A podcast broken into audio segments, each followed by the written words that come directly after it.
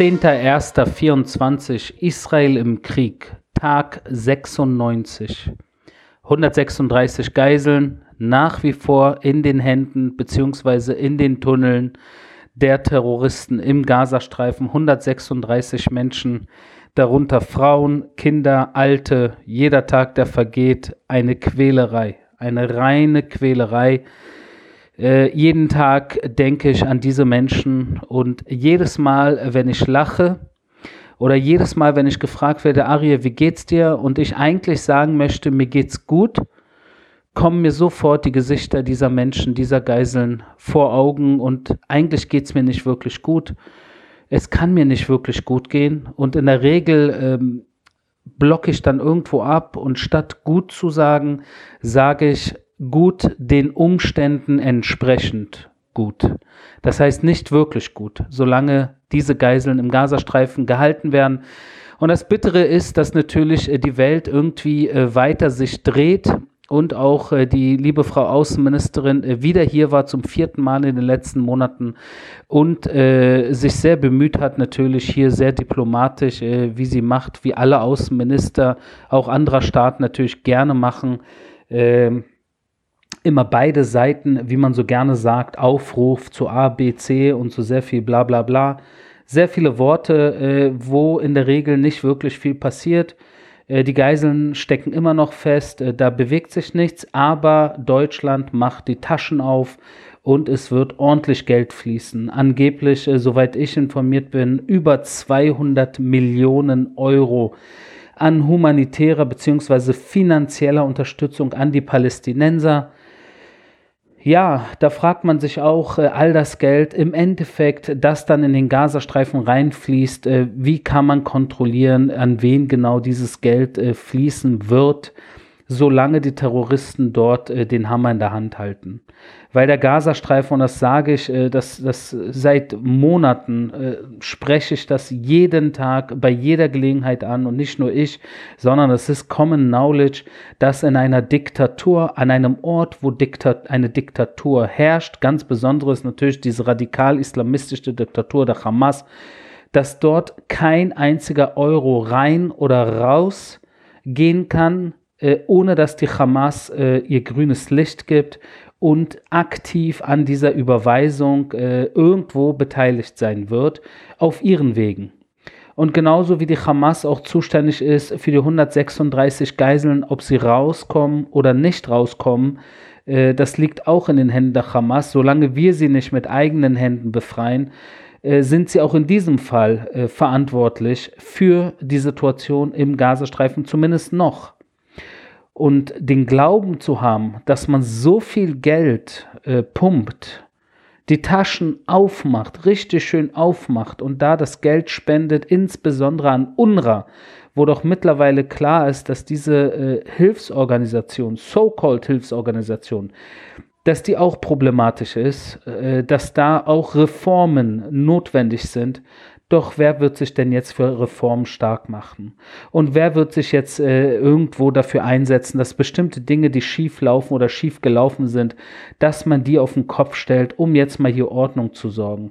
Es wirkt manchmal so, als wenn der 7. Oktober für viele hier in Israel natürlich äh, eine große Rolle spielt, jetzt im internen Verständnis des eigenen Lebens, der eigenen Realität, der eigenen Zukunft ähm, die eigene Tragödie als jüdisches Volk, als Israel, aber im Endeffekt es den meisten Menschen auf der Welt irgendwo nicht wirklich nahe geht. Nicht wirklich nahe geht, weil der beste Beweis ist, wenn so viel Geld äh, wenige Monate nachdem wirklich dieser Krieg äh, angefangen wurde durch die Hamas, wenn so viel Geld wieder gepumpt wird, dann sind wir eigentlich wieder da, wo wir vor dem 7. Oktober waren. Also irgendwo Business as usual.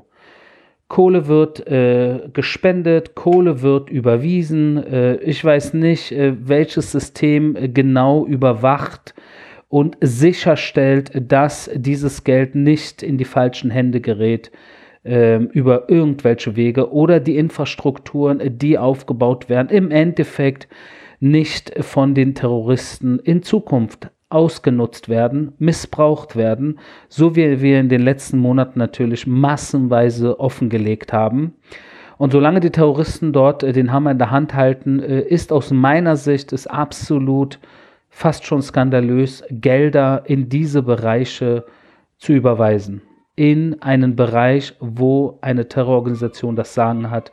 Das sollte man nicht machen. Mit allem guten Willen, den auch ich habe an die Zivilbevölkerung, muss es Wege geben, dass man den Zivilisten hilft, ohne damit auch eventuell parallel den Chef im Gazastreifen, der er noch ist, die Hamas zu stärken. Und wir arbeiten natürlich äh, mit voller Wucht daran, tagtäglich immer ein Stückchen weiter, äh, um die Hamas natürlich in die Knie zu zwingen. Und ich habe gestern äh, über die äh, Situation erzählt, äh, vis-à-vis -vis den äh, Bataillonskommandeuren, den stellvertretenden Bataillonskommandeuren, den Brigadekommandeuren und den stellvertretenden Brigadekommandeuren in fast dem gesamten Gazastreifen, außer zwei Brigaden, die wir noch nicht angegriffen haben ist ein Großteil der Führungselite der Hamas, äh, besonders die Bataillons- und Brigadekommandeur-Elite äh, sage ich jetzt mal, ist aus dem Weg geschaffen. Natürlich äh, wird jetzt äh, jeder, der irgendwie gegen militärisches Vorgehen ist, sagen, ja und, da, morgen kommt schon wieder der Nächste und übermorgen kommt der Übernächste.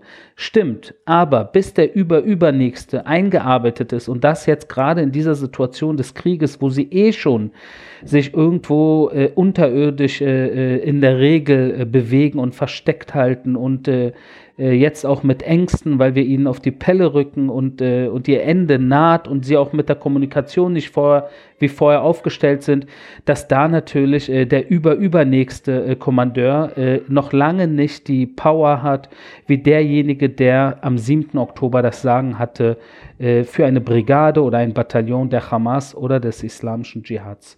Die 55. Brigade im Einsatz in Khan Yunis hat äh, wieder Beweise auch offengelegt, wie Zivilisten systematisch im gesamten Gazastreifen ausgenutzt werden von den Terroristen. Das heißt, äh, hier haben wir eine Situation, wo anhand von Dokumenten klar wird, dass äh, äh, es wirklich ein, ein System gibt, wie man die zivile Bevölkerung im Gazastreifen äh, für seine Zwecke nutzt und das ist uns natürlich nichts Neues, aber es ist natürlich ein Stück weit äh, wichtig, dass man auch die Beweislage, also dass es nicht so ist, dass man es immer wieder erklärt, weil man äh, den Eindruck natürlich vor Ort gewinnt, sondern dass es dazu sogar Dokumente gibt, die das beweisen. Und auch dort im Einsatz in Khan Yunis hat die 55. Brigade einen Tunnelschacht in der Nähe von einer Schule entdeckt, eine Raketenabschussrampe in ganz in der Nähe eines Kindergartens und ein Übungsgelände der Terroristen ganz in der Nähe einer Moschee. Hier muss ich jedoch eine Sache sagen, weil wir natürlich festgestellt haben, wie viel Terrorinfrastruktur äh, in, innerhalb und in näherer Umgebung von Moscheen, Schulen, Kindergärten äh, und ähnlichen Infrastrukturen äh, positioniert sind. Hier muss ich das Folgende sagen, äh, um ein Stück weit, ja, nicht die Hamas in Schutz zu nehmen, jedoch auch mal kurz äh, die Situation im Gazastreifen an sich zu erklären. Wenn die Hälfte der Menschen im Gazastreifen unter 18 ist ungefähr, dann gibt es dort enorm viele Schulen und Kindergärten. Und wenn äh, es im Gazastreifen enorm viele radikale Islamisten gibt, dann gibt es dort auch enorm viele Moscheen. Und deshalb ist es äh, natürlich an sich kein Wunder, dass so viele Schulen, Kindergärten und Moscheen und natürlich demnach auch Krankenhäusern äh, dort im gesamten Gazastreifen äh, aufgestellt sind und natürlich von den Terroristen goes without saying. Also es wäre doch äh, irgendwo komisch, wenn sie es nicht tun sollten. Ja, das liegt doch in der Natur von Terroristen, dass sie genau diese zivilen Infrastrukturen missbrauchen und das tun sie natürlich und das äh, volle Kanne, wie man so sagt. Auch ein chemisches Labor wurde von uns offengelegt, wo die Waffenproduktion natürlich vorangetrieben wurde und das unter der Erde in einem Tunnel, äh, in einem Terrortunnel. Und davon gibt es auch ein Video, könnt ihr euch in den sozialen Medien auf den IDF-Seiten angucken. Ist beachtlich, was die unter der Erde so alles aufgebaut haben in den letzten Jahren, Jahrzehnten. Das muss man der palästinensischen Führung äh, lassen. Äh, was sie nicht über der Erde geschafft haben, haben sie unter der Erde geschafft. Äh, und das wirklich äh, auf beachtliche Weise. Wir gehen kurz in den Libanon. Im Libanon nach wie vor ja, Feueraustausch, äh, man, man, Ping-Pong-System, was ich hier immer wieder angesprochen habe. Die Hisbollah schießt, wir schießen zurück, die Hisbollah schießt, wir schießen zurück. Ja, und man fragt sich, wann diese Situation äh, äh, ausarten wird, äh, ob es äh, schlimmer wird, ob es äh, eventuell ähm, äh, sich beruhigen wird. Ja, und das liegt in erster Linie in den Händen der, Hama der Hisbollah im Libanon. was die israelische Armee natürlich fordert, beziehungsweise der Staat Israel ist, dass die Hisbollah-Terrororganisation sich zurückzieht hinter dem Litani-Fluss, so wie der UN-Sicherheitsratbeschluss 1701 festgelegt hat. Und darauf warten wir natürlich, wenn, wenn das nicht passiert, dann äh, äh wird der Schneeball äh, den Berg runterrollen und es wird wahrscheinlich zu schwierigeren Situationen kommen in den nächsten Wochen, Monaten. Wir gehen kurz äh, in den Jemen. Äh, Habe ich auch die nächsten Tage nicht drüber gesprochen, aber äh, für diejenigen von euch, die an internationalen äh, Schiff, äh, Schiffswegen interessiert sind und allgemein internationale Gewässer, äh, und das verbunden mit Terror und äh, Piraten. Da habt ihr im Fall der jemenitischen Houthis, die natürlich unter dem Auftrag des iranischen Mullah-Regimes agieren, äh, haben wir natürlich jetzt eine Situation, wo auch heute, aber insbesondere gestern, ein starker Angriff der Houthis auf internationale Schifffahrtswege im Roten Meer stattgefunden hat. Und da als Antwort äh, auf 18 Over-UAVs, also Drohnen, und zwei Anti-Schiffs-Marschflugkörper und eine Anti-Schiffs-Marschflugrakete. Äh, da, äh, die wurden abgeschossen, äh, unter anderem natürlich äh, von verschiedenen amerikanischen und auch einer, einem britischen Abwehrsystem, wenn ihr so wollt.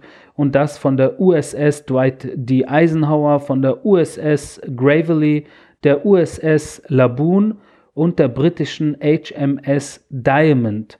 Äh, daran seht ihr auch, was dort eigentlich alles so los ist am Bab el-Mandab, beziehungsweise in der Nähe äh, des Roten Meeres, alles, was so im Bereich Südisrael, äh, Südägypten, runter Rotes Meer, Bab el-Mandab bis hin zum Indischen Ozean, was da alles sich so sammelt und was da eigentlich so passiert, das sind ja ein ganz anderes Level an Raketen, die da geschossen werden von den Jemeniten als das, was aus dem Gazastreifen oder noch von der Hisbollah geschossen wird. Und das natürlich auch eine Situation, die parallel dort äh, in den Gewässern äh, südlich vom Jemen äh, passieren, äh, parallel zu allem, was hier in Israel und um Israel herum passiert und parallel natürlich auch zu anderen Gebieten hier im Raum des äh, Nahen Ostens, äh, was auch immer hier passiert, äh, wovon man in Deutschland weniger mitbekommt, wie zum Beispiel, dass die Kurden im, immer wieder angegriffen werden, natürlich äh, in verschiedenen äh, Bereichen, insbesondere auch in Syrien und im Norden des Iraks auch,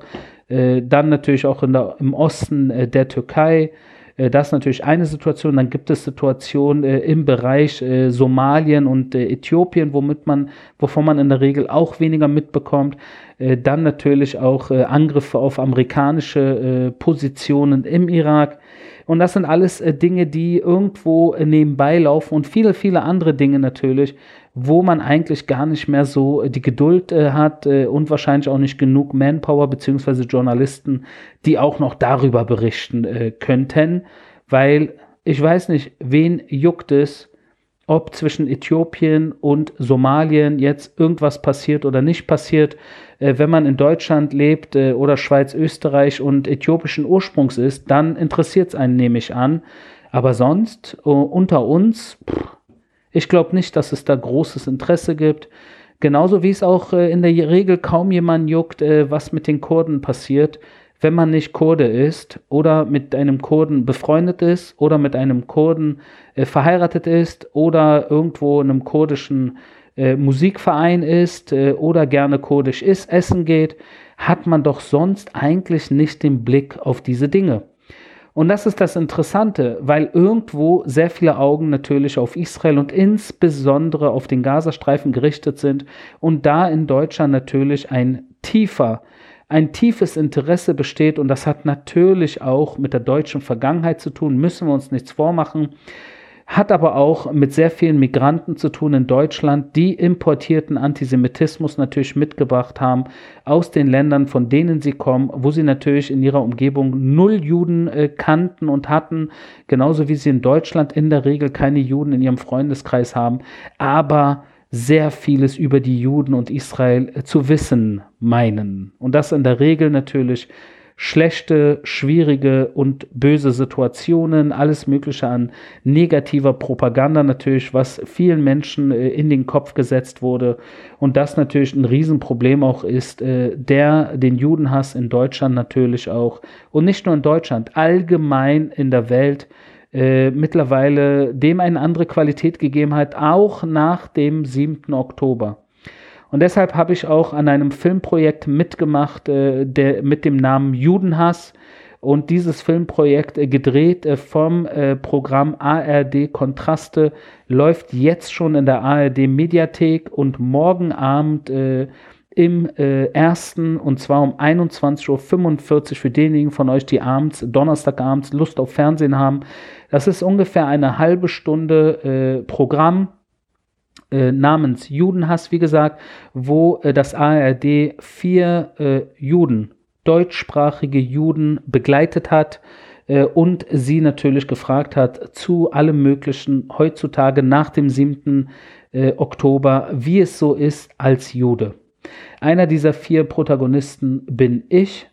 Ich empfehle euch diesen Film sehr. Er geht teilweise unter die Haut und er zeigt, wie schwierig eigentlich die Situation mittlerweile ist und wie verbreitet nach wie vor Judenhass bzw. Antisemitismus tatsächlich ist.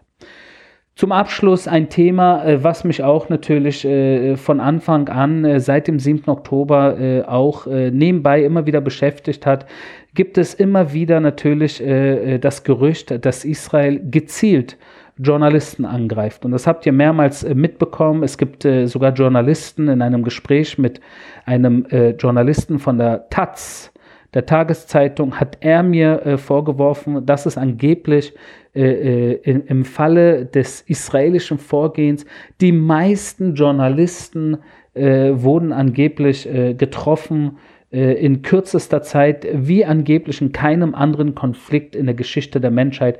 Also das klingt für mich nach brutalem Antisemitismus.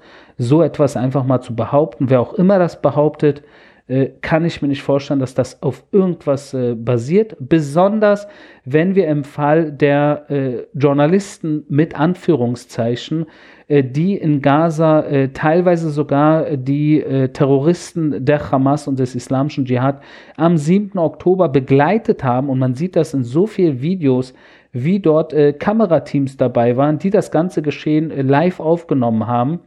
Äh, und natürlich auch Situationen, wo Journalisten äh, eine Doppelidentität haben und deshalb äh, natürlich eigentlich nicht wirklich Journalisten sind, sondern wenn ein Journalist auch an terroristischen Aktivitäten beteiligt ist, dann ist er ein Terrorist, der als Doppeltmission auch eine Art Tarnung des Journalisten äh, mit sich durch die Gegend trägt um im Falle, falls er erwischt wird, dann als Journalist äh, natürlich dann auch noch äh, Israel irgendwie was in die Schuhe schieben zu können.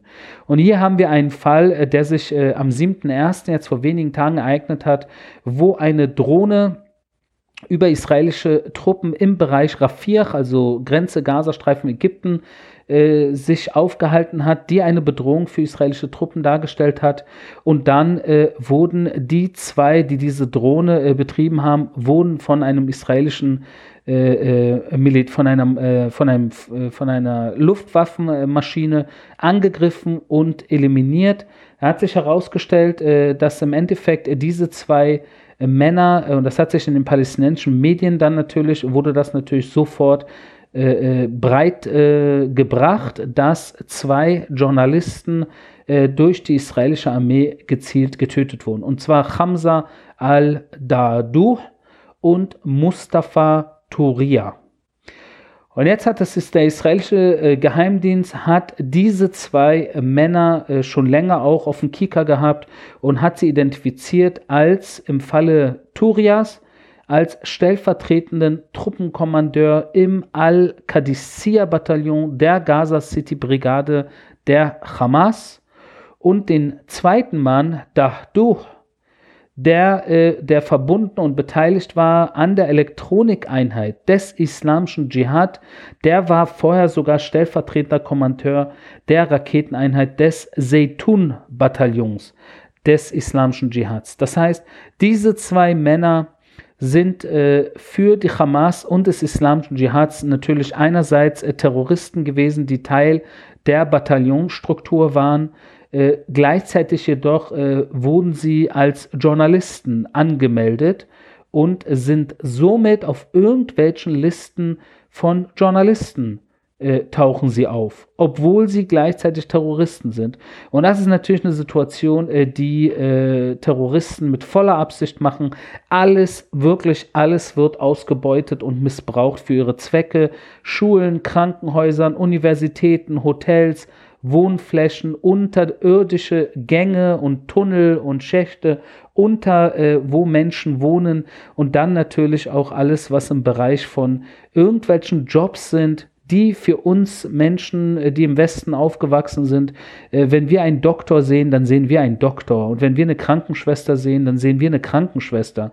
Und wenn wir einen Journalisten sehen, dann sehen wir einen Journalisten. Aber was sehen die Terroristen der Hamas? Sie sehen äh, Journalisten, sie sehen Krankenschwestern und sie sehen Ärzte im Auftrag der Hamas. Das war mein täglicher Kriegsbericht aus Israel. Wir hören uns morgen.